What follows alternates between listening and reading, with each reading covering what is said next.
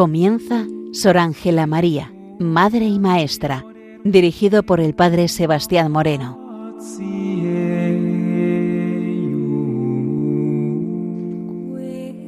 Muy buenos días nos de Dios. Aquí comienza en Radio María Sor Ángela María de la Concepción, hija de Santa Teresa de Jesús y reformadora de la Orden Trinitaria, con el objetivo de poder presentar la figura y el mensaje de esta hija de la Iglesia y de la Orden Trinitaria. Nos vamos a introducir en la mañana de hoy dentro de la virtud de la caridad. Vamos a ver cómo entiende la caridad nuestra querida Madre Ángela María de la Concepción. La caridad, entendida como amor a Dios y al prójimo, es la síntesis de la vida cristiana, y creo que esto todo el mundo lo puede alcanzar. Siempre nuestra caridad y nuestro amor va dirigido a Dios y va dirigido a los hombres. Cualquier acto de caridad aumenta nuestra vida cristiana. Nunca olvidemos que todo aquello que nosotros hacemos por un hermano, a Dios también se lo estamos haciendo. Hay también una caridad que podemos llamar heroica y que se hace cuando soportamos grandes cosas por la persona a la que amamos. Santa Teresa de Jesús nos va a recordar que cuando una persona llega al claro conocimiento de Dios, ama de una forma muy diferente a como lo hace una persona que no ha llegado hasta este lugar. Aman a las personas por sí mismas, no por sus cualidades. Nos recuerdan en relación al prójimo que el Señor quiere obras y que cuando viésemos alguna falta en alguna hermana, sentirla como si fuera propia. Por tanto, el tema de la caridad es algo básico dentro de la vida cristiana y realmente dentro de una vida contemplativa, dentro de una vida de oración, nos damos cuenta de este gran misterio.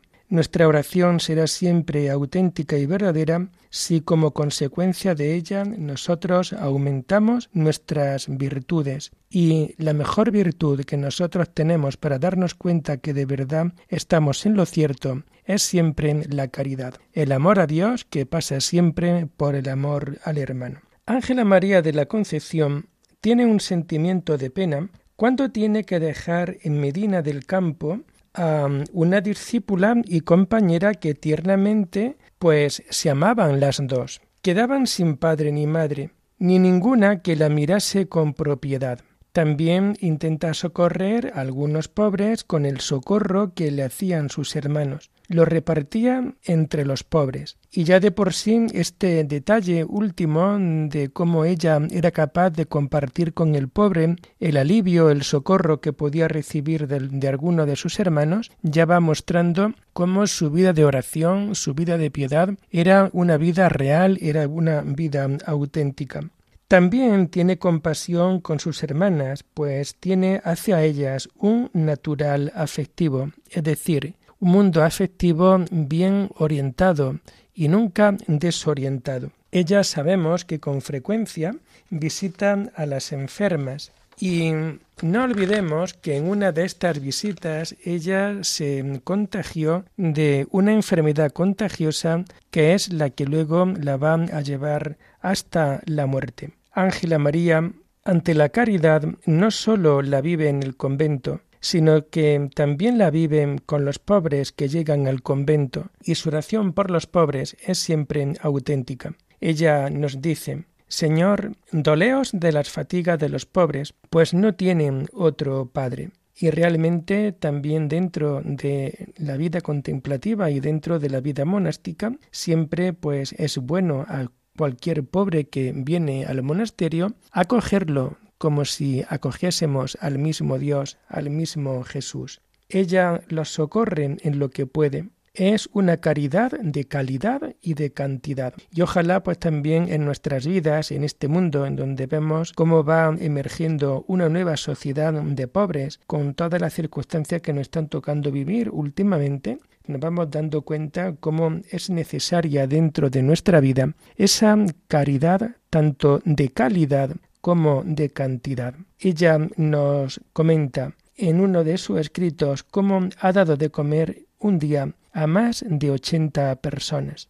Y tiene cuidado de los pobres por encargo del mismo Dios, pues ella oye dentro de su oración, si tú cuidas de mis pobres, yo cuidaré de ti. Estamos ante una de las frases quizás más contemplativas que podemos ver y oír dentro de la vida y de la obra de Ángela María de la Concepción. Si tú cuidas de mis pobres, yo cuidaré de ti. No podemos olvidarnos y acordémonos en el tiempo de verano, acordémonos como el día de San Lorenzo, allá por el mes de agosto, en que cuando recordamos aquel martirio del diácono San Lorenzo en la ciudad de Roma, cuando es acusado de detentar grandes riquezas de la Iglesia, él se presenta con todos los pobres que había en la ciudad de Roma delante del emperador y les viene a decir esta es la gran riqueza que tiene la Iglesia. La Iglesia tiene siempre la riqueza de los pobres. El pobre, la persona que hoy podemos considerar pobre, que no es simplemente una persona con falta de recursos económicos, sino que el concepto de pobreza hoy va mucho más amplio de lo que nos podemos imaginar y también atendiendo siempre a esa iglesia en salida que tiene que ir hacia las periferias de la vida, en donde allí nos vamos a encontrar realmente con grandísimos pobres. Por ello, hoy también estas palabras que Ángela María nos recuerda. Si tú cuidas de mis pobres, yo cuidaré también de ti. Bueno, pues esto es don y tarea también para cada uno de nosotros. Cualquier acto de caridad, no es tanto la cantidad cuanto la calidad con que nosotros lo hacemos, cualquier acto de caridad por pequeño que sea, siempre se lo estaremos haciendo a Dios. Y no olvidemos que aquel a quien por ser discípulo de Jesús le diésemos tan solo un vaso de agua, esa persona también va a recibir siempre su recompensa. Ángela María tiene cuidado de los pobres, y nos dice, mi corazón se derrite por el bien de las hermanas. Ella también entiende que su vida en el convento es también una vida pobre y por tanto como su corazón está siempre pendiente, se derrite por completo por el bien de cada una de sus hermanas. Y la experiencia culmen del amor en donde la podemos ver en esa confusión que podemos tener entre gozar y penar ella nos dice, el amor no es gozar, sino que el amor es penar. Acordémonos también de aquella cancioncilla que alguna vez también os he comentado en algún programa anterior, en donde a Juan de la Cruz le cantaban las carmelitas, en esta vida el que no sabe de penas no sabe de amores, porque las penas es el traje de los grandes amadores. Un amor que no es gozar sino penar, porque es aquí donde realmente vamos a purificar por completo nuestro orgullo, nuestro amor propio y en donde sabemos que el gran pagador de nuestra vida no lo vamos a encontrar dentro de este mundo, sino que lo vamos a encontrar siempre dentro de la vida eterna. El fin último de la reforma trinitaria es la unión íntima con Dios. Pero Ángela María nos dice, yo deseo que amando a Dios nos amemos todos en caridad. Daros cuenta. Yo deseo que, amando a Dios, nos amemos todos en caridad. Y esta es la clave. El amor a Dios pasa siempre por el amor en caridad, por ese amor sincero, por ese amor que no espera nada a cambio, un amor siempre de caridad. Para Sor Ángela, la caridad es la virtud que gobierna a todas las demás. La caridad es lo que nos viene a llevar siempre a seguir haciendo el bien. Ella concibe la vida como un camino de perfección, en el cual, para caminar a Dios sin tropiezos, no se habrán de contentar con una vida en común, sino buscando la mayor perfección que puedan en la práctica de las virtudes, especialmente en la caridad nuestro caminar hacia el encuentro con el Padre sin tropiezos no es simplemente sortear las dificultades de una vida en común, sino que hay que buscar siempre la mayor perfección que se pueda, y esto lo vamos a alcanzar siempre en la práctica de las virtudes. Tenemos que ser siempre grandes amantes de las virtudes, porque a la hora de vivirlas siempre vamos a engrandecer a Dios, pero sobre todo tener muy presente la virtud de la caridad.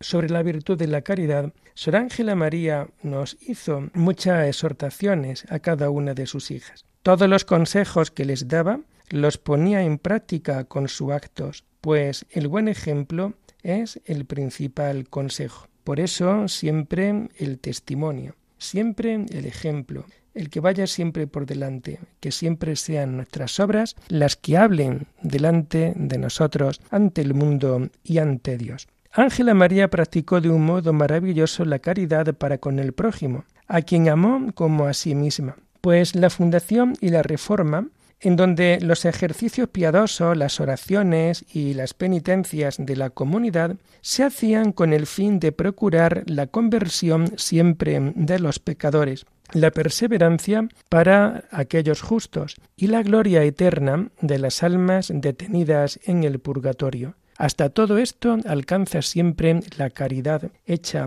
en Dios. Con espíritu trinitario practicó la caridad redentora, y ejerció la redención a través de su oración. Al igual que Cristo mostró amor a los enemigos y justificó todos los excesos que se cometían en contra de ella. El ejemplo lo tenemos en las dos monjas que la acompañan desde Medina del Campo. Ella las perdonaba y la justificaba hasta el punto de que tuvo que intervenir el padre provincial. Este lo primero que hizo fue regañarle a ella por no utilizar la autoridad como prelada y haber reprendido los actos de estas monjas. Desde que salieron de Medina del Campo, Ángela tuvo que sufrir muchas insolencias de parte de muchas monjas. Cada una las va a ir aceptando precisamente desde la caridad en todos los actos de dificultad, ella nos dice, no hallaban más recurso que acudir a Dios. Y en todo el beneplácito en cómo Dios iba también alfombrando el camino de esta noble mujer. Ella acude a Dios y se refugia siempre en la oración. Hacen en favor de las almas del purgatorio un gran acto de caridad manifiesta a Dios el deseo de sufrir las penas de estas almas para que ellas gocen de la gloria. Estoy convencido de que para poder llegar a tan alto grado de santidad de Ángela María de la Concepción, esto es porque tiene que sentir un gran amor por las almas del purgatorio. Cuando en la vida de un enamorado o de una enamorada realmente el amor está ahí, y uno de ellos se pone malo, lo que quiere el otro, lo que quiere la persona que está buena de salud es cambiarse por el otro, es tener que sufrir el dolor para que el otro descanse del dolor. Cuando Sor Ángela se daba cuenta del pecado de alguna persona, rogaba intensamente para que se apartara del pecado. Y esto también es algo muy común dentro de la vida contemplativa por amor a los hombres. Es decir, el contemplativo reza por el mundo, por un mundo que abandona a Dios, que vive en el pecado. El contemplativo vive ahora en Dios precisamente pidiendo la conversión de los pecadores. Y tanto es así que se ofreció ella misma a Dios como víctima de expiación por los pecadores. Los grandes santos siempre vemos cómo a lo largo de sus vidas esto lo viven de una manera maravillosa. A las madres ella también desde niña es solidaria con los pobres y con, los necesitados. A las madres que venían a pedir a su casa de Villoria, con los hijos en brazos, ella misma en esas madres veía a la misma Virgen. Y de lo que le daban para su sustento, reservaba los mejores bocados para dárselos siempre a los más necesitados. Y nos comenta ella, pues el Señor me dio un gran deseo de servirle, y un amor para con los pobres. ¿Qué cosa más barata que el amor de Dios? Pues se compra, aunque sea por un pedazo de pan. Y realmente la gran belleza de esta gran verdad dentro de estas palabras de Ángela María. ¿Qué cosa más barata que el amor de Dios? Daros cuenta, qué poco cuesta el amor de Dios, pues se compra aunque sea solo por un pedazo de pan. Cuando tú ese solo pedazo de pan se lo das a un pobre, a un hambriento, con cariño, con amor, te has ganado por completo el corazón de Jesús que se va a volcar en tu vida de una manera totalmente desmedida. Ella perseveró en la caridad para con el prójimo y sobre todo en el pobre. Así, un día, en el Toboso, se acercaron muchos pobres a pedir ser socorridos en sus necesidades. Sor Ángela recurre a Dios en sus oraciones. los encomendó a la divina providencia y como respuesta Dios multiplicó la comida de la comunidad. Se dio de comer a más de ochenta pobres. Otra forma de caridad fue enseñar el camino de perfección que ella, a través de su experiencia, había descubierto para llegar a Dios. Ella vivió y murió poniendo en práctica siempre la caridad. Pues aprendamos siempre de Ángela María ya que la caridad de Dios es siempre muy importante dentro de nuestras vidas, y si ella siendo una contemplativa lo pudo hacer, así también nosotros dentro de nuestra vida también deberíamos de irlo viviendo porque tenemos a una gran maestra delante de nuestras vidas.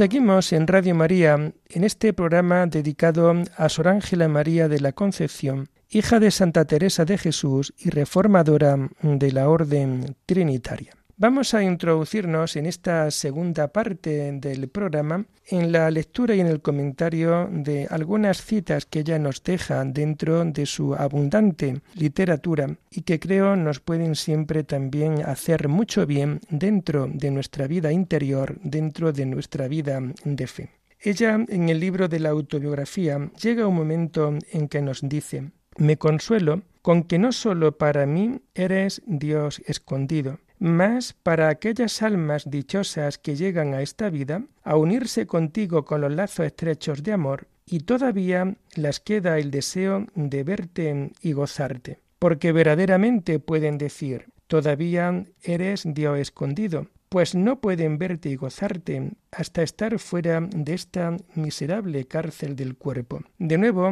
el pensamiento nos viene también muy parecido al pensamiento de Teresa de Ávila, estas almas y estos hierros en que el alma está metida, ansiosa de verte, deseo morir. Y realmente el hombre, el ser humano, lo que busca, lo que le da la felicidad es que su alma pueda contemplar a Dios cara a cara, hasta que llegue el día de la resurrección y podamos contemplarle tal cual es, después de la resurrección de los vivos y de los muertos. Mirad la profundidad de mirada que tiene Ángela María dentro de esta cita. Me consuelo con que no sólo para mí eres Dios escondido. Es decir, Dios es un Dios escondido y por tanto también tenemos que saberlo buscar en lo escondido de la vida. Mas para aquellas almas dichosas que llegan en esta vida a unirse contigo por los lachos estrechos del amor, y daros cuenta lo que acabamos de ver también en un momento, es decir, en esta primera parte,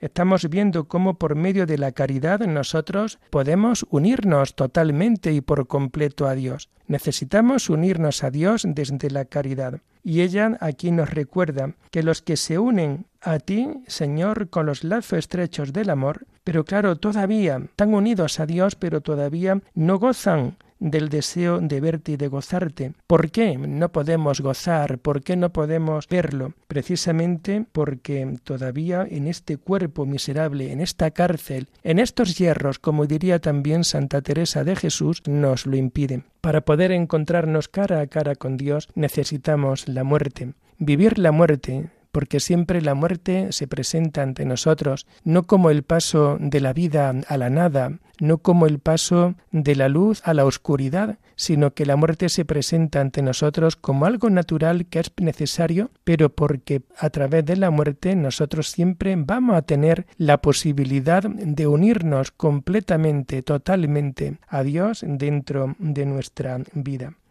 no tengamos miedo a la caridad, porque cuando practicamos la virtud de la caridad, cuando vivimos realmente la virtud de la caridad, continuamente nosotros nos vamos introduciendo dentro del gran amor de Dios. También en el libro de la autobiografía nos comenta Ángela María, no hacía otra cosa que encogerme en su presencia y pedirle que ya que no sé amar, me den que sepa padecer con paciencia por su amor. Y de nuevo, la dureza, la profundidad del alma de Ángela María, tan virtuosa dentro del campo de la intimidad de la comunión con Dios. No hacía otra cosa que encogerme en su presencia, estar realmente encogidos. Es una expresión que muchas veces quizá nosotros pues no caemos en la cuenta, pero cuando una persona está encogida en la presencia de Dios, es la persona que realmente se deja abrazar por completo en los brazos del amor divino, en,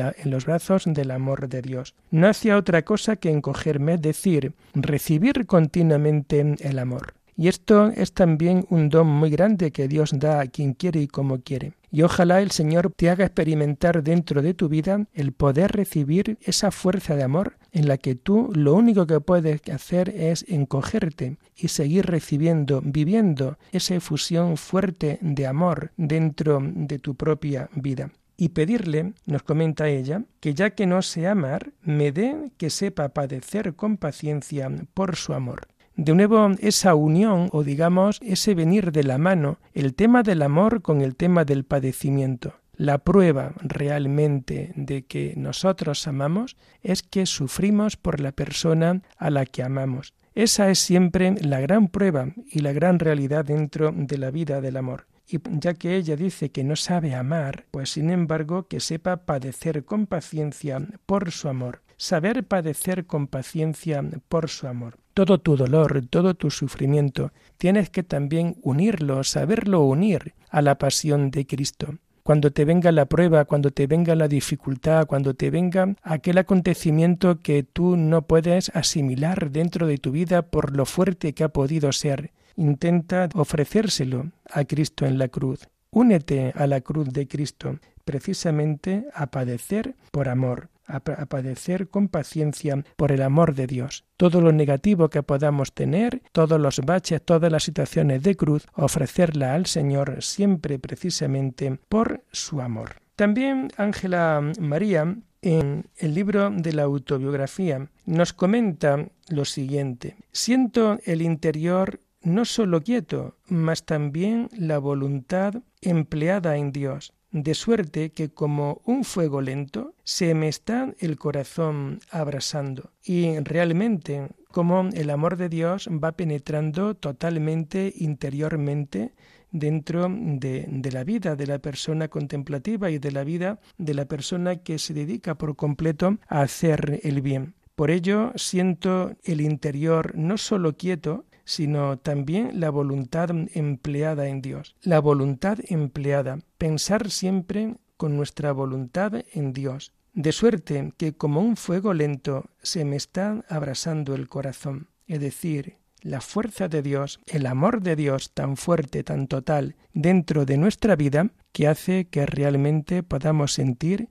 el abrazo y el calor que Dios continuamente nos está ofreciendo. Y la última mm, cita que vamos a comentar en esta mañana también la vamos a tomar del libro de la autobiografía. Nos dice Ángela María, Sentí como si me hubieran abierto de par en par el corazón y me hubieran entrado en aquel lugar del alma, mostrándose Dios en ella como dueño de la casa. Y realmente aquí nos encontramos también pues, un efecto grande e importante de una vida en Dios, de una vida por completo escondida en Dios. Sentí como si me hubieran abierto de par en par el corazón. Daros cuenta. Abrirse de par en par el corazón nos recuerda siempre aquella experiencia de la lanzada del soldado romano, quien de una lanzada abrió el corazón, hirió el corazón de Jesús. El corazón abierto de par en par, y me hubieran entrado en aquel lugar del alma, mostrándose Dios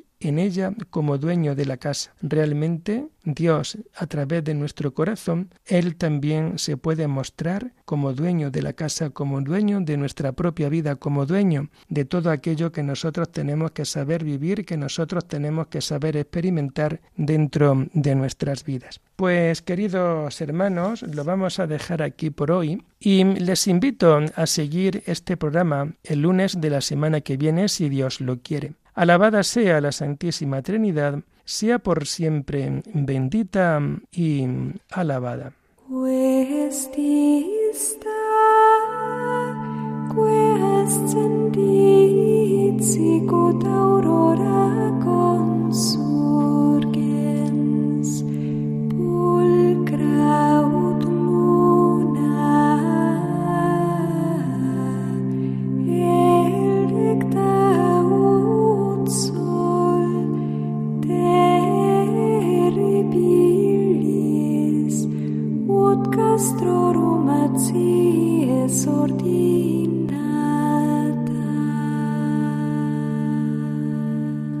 Han escuchado en Radio María Sor Ángela María, Madre y Maestra, con el Padre Sebastián Moreno.